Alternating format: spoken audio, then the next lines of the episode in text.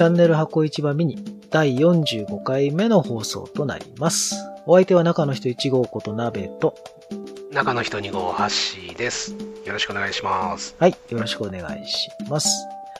えっとですね、先に告知で箱市場のベストゲームオブザイヤー的なものをやろうって言ってたんですけども、今日あの、12月11日、ゲームアワードがあって、そこでいろいろ新しい発表があったので、そっちを先にちょっとね、まとめておきたいなということで、そのお話を先にしましょう。はい。で、次回、うちらの、えー、ベストゲームオブザイヤー的なものをちょっとお伝えしようかなとね。そうしましょ箱市場的ゲームオブザイヤう。うん。やりましょー。はい。う。で、今日のそのゲームアワードなんですけども、基本的にはその、まあ、ラストオブアース2は結構いろんな賞を取り、大賞も受賞したわけなんですけども、うん。まあ、マイクロソフトのノミネート作品が結構、まあ、寂しい感じには終わってるんですが、ね、一応まあ、 Ori とか、 Grounded、マイクラダンジョン、 Gears Tactics だのなんだのいろいろあるんですけども、賞を取ったのは結局2つだけでしたね。そうですね。 Games for Impact。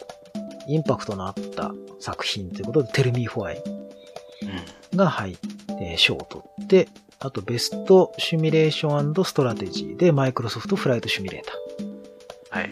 ーが受賞という感じでしたね。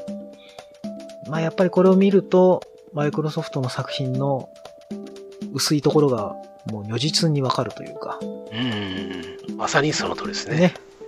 やっぱシングルプレイの対策が足りてないうん。というかまあこういうゲームオブザイヤー的なものに取り上げられやすい作品がないっていうあ、はい。感じはしますね。うん。とそれ以外に要はいろんな新規の発表がすごいあって、うん。うん。僕まあ今日在宅だったんで朝からまあ見ながらいろいろやってたんですけど、予想外の発表がポコポコ出てきて、はい。ええ、なんか全然、ハッシーさんもお追いつけないぐらいの感じの、そうですね。なんか朝の8時半とかからですからね、今日。そう。だから朝とか、パーフェクトダークがどうこうとか、ええ、ツイッターでいろいろ出ていて、ええ、何を言ってんだろうなと思って、何の話をしてるんだろうみんなはっていう、そんな感じでした。うん。じゃあまあその話しましょうか。はい。我々が前々から言ってたあの、マイクロソフトスタジオの中で、うんまあ唯一というか全然ゲーム何作ってるのか分かってなかったザ・イニシアチブはい。がパーフェクトダークを発売しますと。そうですね。いうことを発表したと。パーフェクトダークって思いましたけど。うんね元は任天堂64はいですね。レア、レアが作ったやつですよね。で、360でパーフェクトダークゼロが今互換で遊べますけど、はい。ええそれの、なんか、一作目のリブートなのか、それとも新作なのかちょっとよくわかんないんですけど、おーうん。リブート版じゃないかっていう意見もあるし、まあ、1の続きになるのかみたいな話もあるし、うんちょっとわかんないですけどね。まあ、あまりにも確かに期間が空きすぎてるから、リブートっていう可能性はありそうですけどね。そうですよね。うん。イニシアチブは、もともと、あの、トゥームレーダーとか作ってたクリスタルダイナミックスの人が、まあ、代表になってたりとかするし、そういうシングルプレイ系のゲームを作るために作ったスタジオなんで、はい。個人的にはもうちょっとなんか新規 IP でこうドカンとこうね。そうですよね。そこですよね。うんうん。いうのをイニシアチブには僕は期待してたんですけど、うん。パーフェクトダークかっていう、ちょっと腑に落ちない感じはありつつ、まあ、うん。でもまあ一作目だし、うん。とりあえずこう、しっかりしたものを作ってほしいなっていうのもあるし、そうですね。うん、微妙な気持ちが今、渦巻いてます。皆さん一緒じゃないですか、やっぱり。うんね、どんなタイトルを作ってるんだろうってね。結構ワクワクそうですよね。楽しみにしてた人多いと思いますよ。ね。完全新作で来るんだろうと思ってたのが、うん。ね、だってフィルとかもすごいのができている。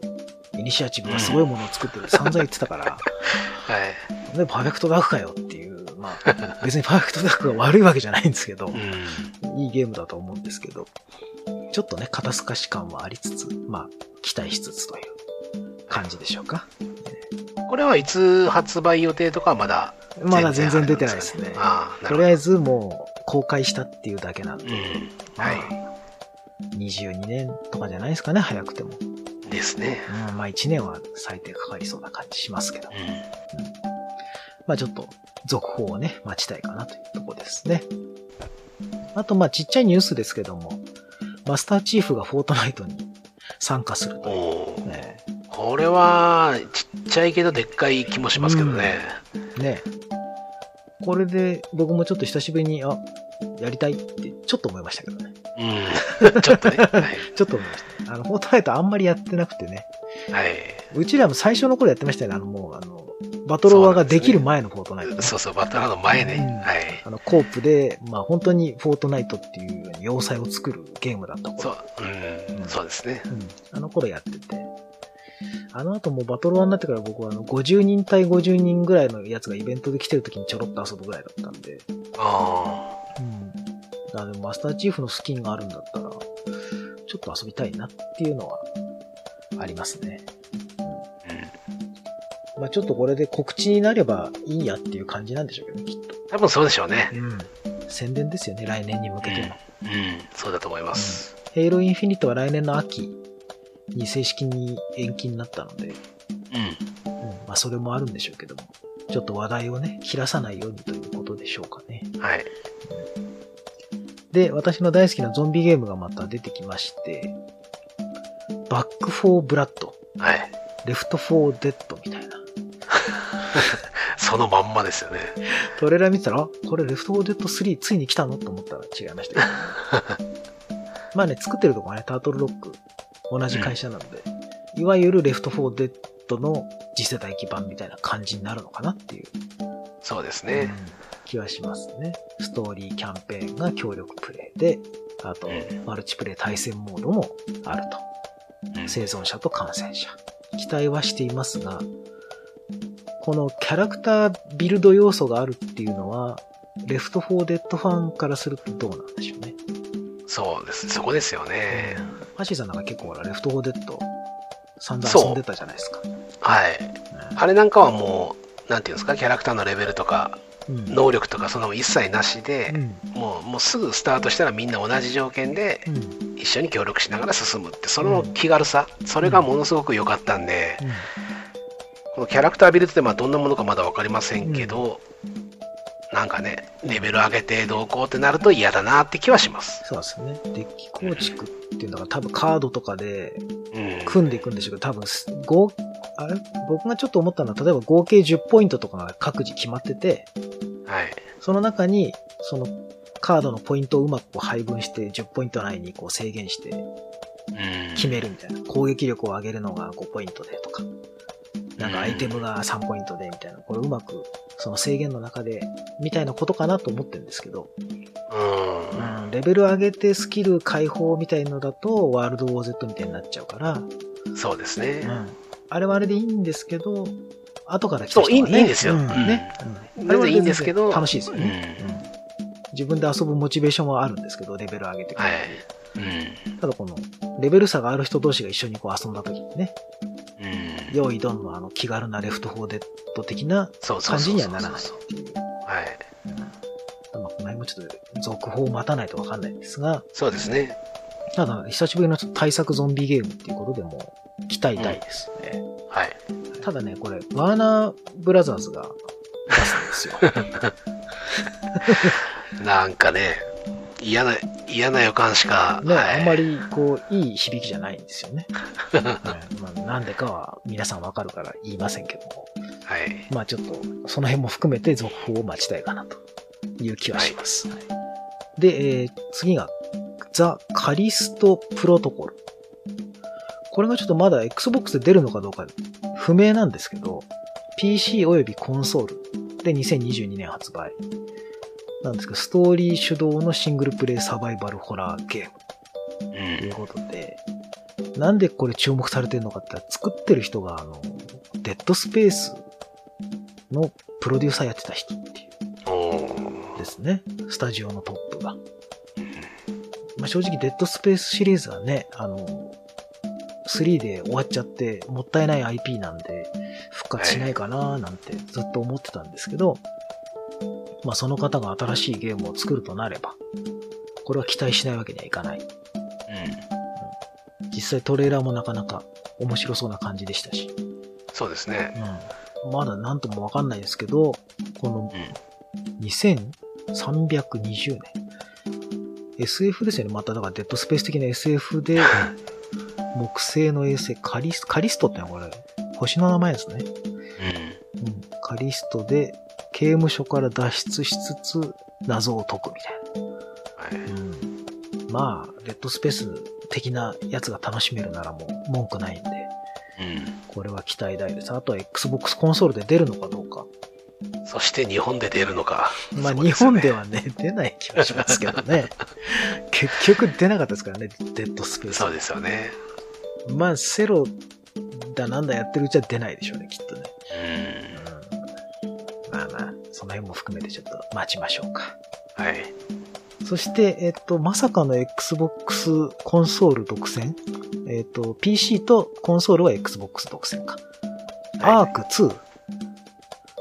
アーク2っていう響きを想像してなかったんで、そうですおーっねて。なりましたけど、うん。しかもビンディーゼルがなんか半裸で走り回ってたんで、何やってんだビンディーゼルと思ったんですけど。うん車に飽きたんかなと思いました。ね、車に飽きてついに恐竜に乗り始めたのか。そうそうそう。ですね、なんか、リアルタイムで見てて、このビンディーゼル何やってんだろうな。なんかそうしたら、まさかのアーク2で、これ、どういう立ち位置なのか全然わかんないですよね。アーク、アークって基本的に自分が主人公じゃないですか。そうですね。うん、だからこのビンディーゼルはどういう立ち位置なのかわかんないですけど、確かに。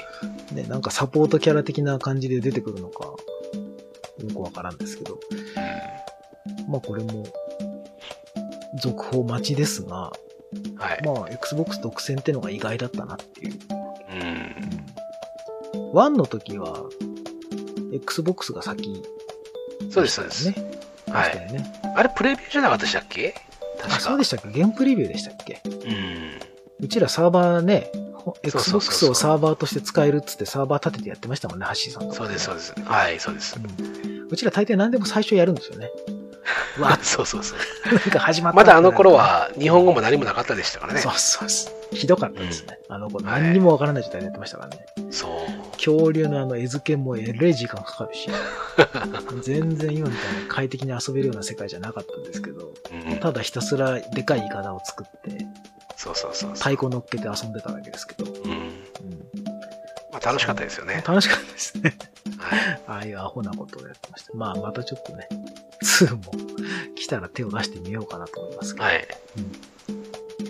で、続いてが、えっ、と、It Takes Two っていうゲームで、2年ぐらい前のゲームオブザイヤーで僕も紹介した A Way Out っていうゲームがね、うん。今も出てますけど、完全2人プレイ専用のゲームっていうので、ハッシーさんと一緒に遊んでなかなか面白かったっていううん、そうですね。ね、あったんですけど、あの、作った方、ジョセフ・ファレスさんが新しく作ったゲームということで、もう3月26日に発売しますよと。もう日本ストアでも予約開始してますね。そうですね。で、今回もまた2人協力プレイ専用と。うん。うんなかなかハードル高いですけど、2作連続協力プレイ専用で来るってことは、やっぱ前作の評価がなかなか良かったっていう。まあそういうことでしょうね。ね。うん。まあ EA がそれを許したっていうことは。うん。で、今回もフレンドパスがあって、片方の人が買ってあれば、ゲームを持ってればもう一人は参加して遊べるっていうはい。便利システムがあるので、これちょっとまたやりますかね。日本語今回はどうなんですかね。前作のそのアウェイアウトがローカレズされなかったっていう非常に残念な結果があったのそうなんですよね。あれ日本語、せめて字幕欲しかったですけどね。本当は吹き替えがあったら完璧なんですけど、うんあれすごいいいシナリオだったし、ゲームとしても、ものすごく作り込まれてて、面白かったですからね。コープのいろんなシチュエーションがあって。そうそうそうそう。うん。いろんなアイデア集まってんなっていう感じだったんで、今度こそはまあ、ローカライズはしっかりやってほしいですけど、もともとね、あの、ブラザーズっていう、二人の息子の物語でしたっけ？はい。あれを作った人なんで、もう、ゲームの面白さは間違いないので、ローカライズだけですかね、EA さんの。そうですね。ちょっとね、最近元気のない EA さんですから、頑張ってほしいんですけど。うん。で、私全然知らなかったんですけど、このイビルウエストっていうゲームが2021年発売しますよっていうのが出ましたね。うん。えーシャドウウォリアーかなかド派手で面白そうでありますよね。そうですね。あの、ヴァンパイアハンターエージェントが主人公で、アメリカを救うことを目指すっていう、もう話もでかいですけど、話がでかすぎんじゃないかと思うんですけど。ね。多分基本的なシナリオがあって、で、オンライン協力プレイもできますよっていうことなのかなと思ってますけど、うん。うん。ソロでも協力でもなのか、それとも、どうなんですかね、あの、 Left 4 Dead みたいな感じのマップごとなのかわかんないですけど、おうーん。オープンワールドともなんともわからんのですけど、はい。なかなか楽しそうなんでちょっと、ぜひこれはやりたい。 Shadow Warrior みたいな感じなんですかね、それとも。まんま。うーん。どうですかね。うん。まあ、西部劇でヴァンパイアっていう感じがなかなかいいのでちょっとやりたいなっていう感じですけども。次が、えっ、と、ルインド・キング、リーグ・オブ・レジェンドの世界を体験できるシングルプレイ用単性 RPG。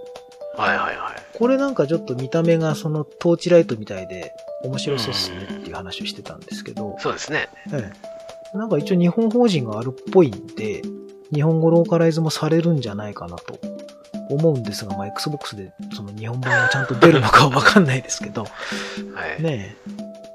なんかちょっと楽しそうですね、この、戦闘ってあ移動はほんとトーチライトっぽい感じの見下ろしのうんやつで、戦闘が横す、横画面っていうんですか？昔で言う前、はいファイナルファンタジーススタイルっていうんですか？あんな感じで、単性の RPG。で、リーグオブレジェンドの多分ヒーロー的なやつなんですかね？きっと、主人公が。うん。なのかなと。2021年内に発売か。っていう感じですかね。